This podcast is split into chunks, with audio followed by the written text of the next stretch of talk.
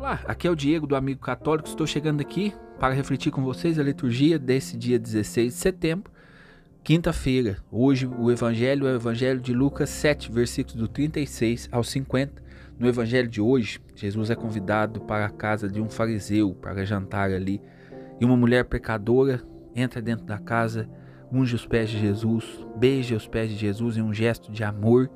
E Jesus, diante dos fariseus, para escândalo dos fariseus, ele perdoa o pecado daquela mulher, perdoa os pecados daquela mulher.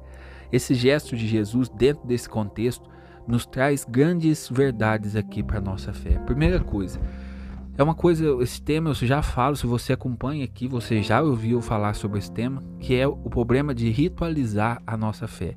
Nós não podemos ritualizar a nossa fé. E esse é um problema que eu sempre falo porque é um problema que muitas vezes já me pegou e que se eu não vigiar, se eu não estiver em oração, me pega fácil, fácil de novo. Como que funciona essa fé ritualizada?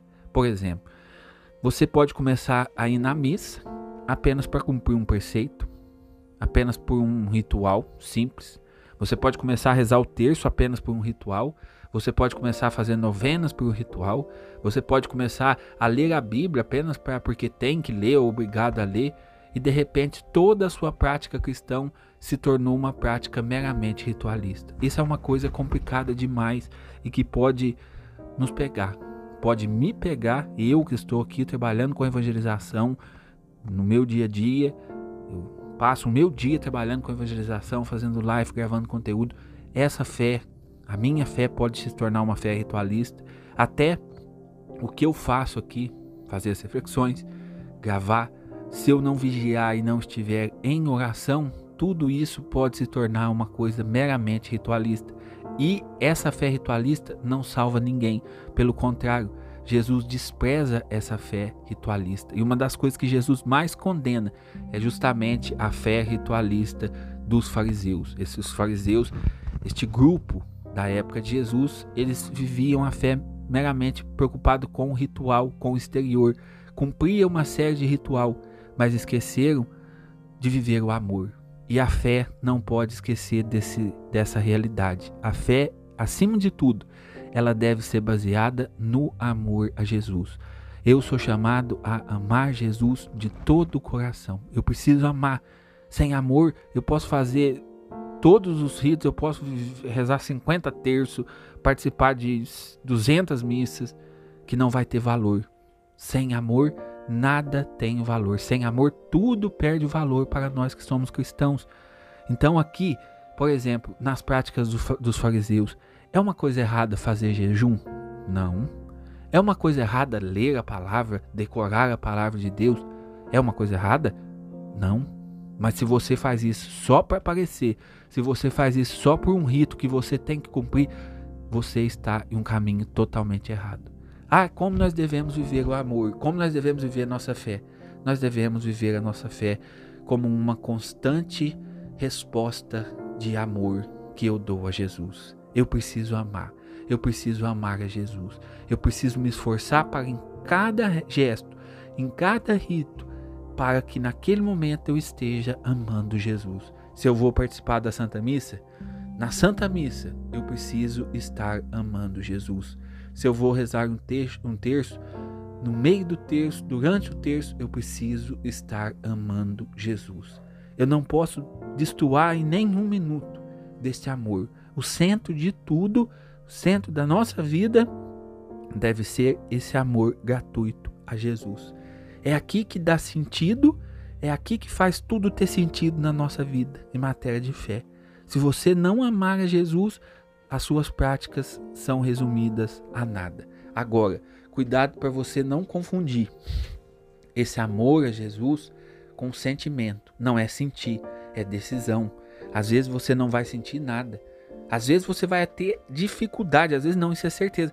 Você vai ter dificuldade para nesses gestos você praticar o seu amor a Jesus.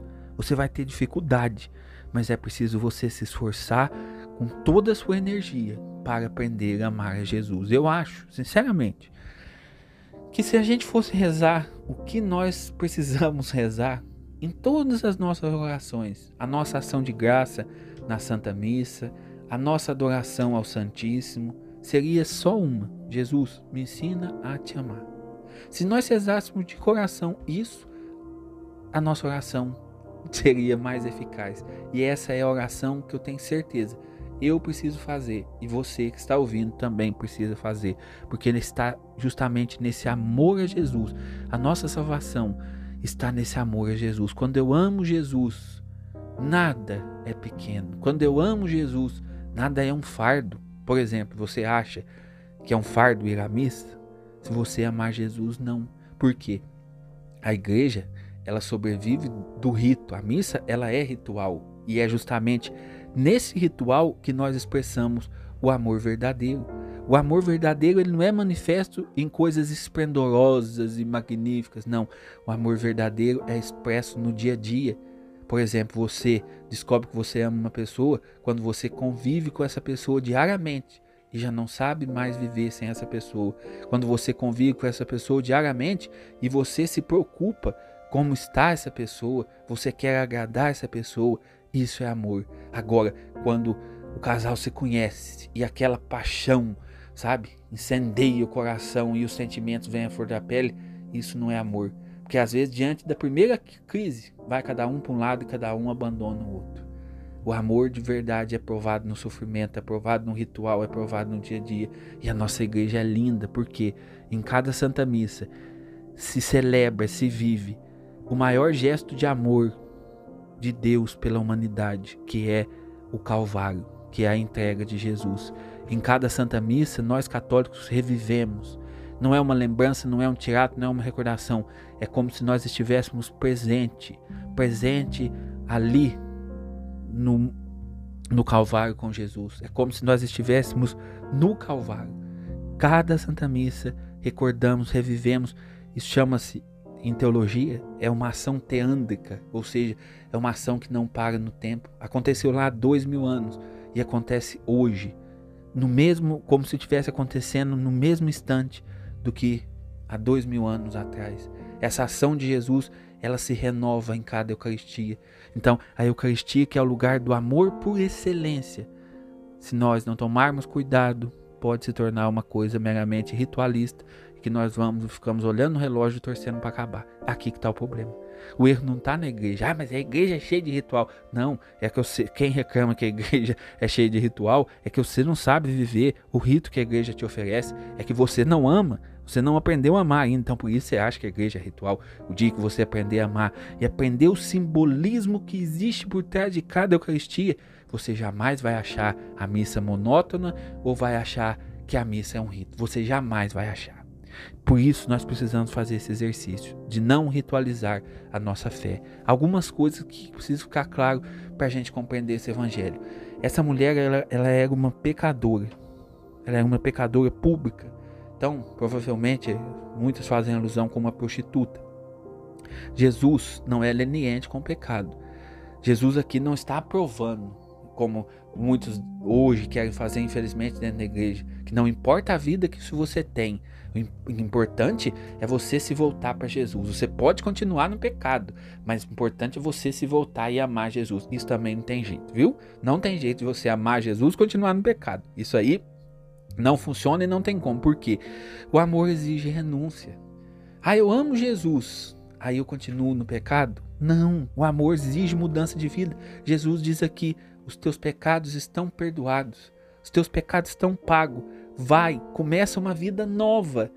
Jesus, em outras passagens, diz: os, os teus pecados estão perdoados, porém, não torne a pecar. O perdão dos pecados é justamente para isso, para que nós não pequemos, para que nós lutemos contra o pecado. Há muitas pessoas hoje que falam, ah, é só o amor, o que importa é amar, e continuam vivendo como safados sem vergonha. É como, por exemplo, a esposa que fala assim, o marido fala para a esposa, ah, eu te amo, eu te amo, mas continua traindo a esposa. Isso não é amor. Ah, mas não importa eu amar ela. Não, beleza, mas então larga as outras e fica só com ela. É isso que Deus quer de nós. Esse amor infinito de Deus nos quer por inteiro e não nos quer pela metade. Não nos quer apenas cumprindo ritos. Não, Ele nos quer por inteiro. Que nós possamos rezar amando Jesus.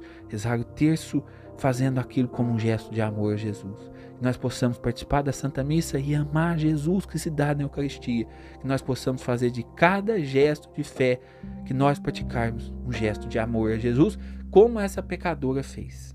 Se jogar aos pés de Jesus, se abandonar aos pés de Jesus e nos entregar por inteiro. A pessoa que se coloca ao pé da outra, ela está falando assim: ó, eu não sou nada e o Senhor é tudo.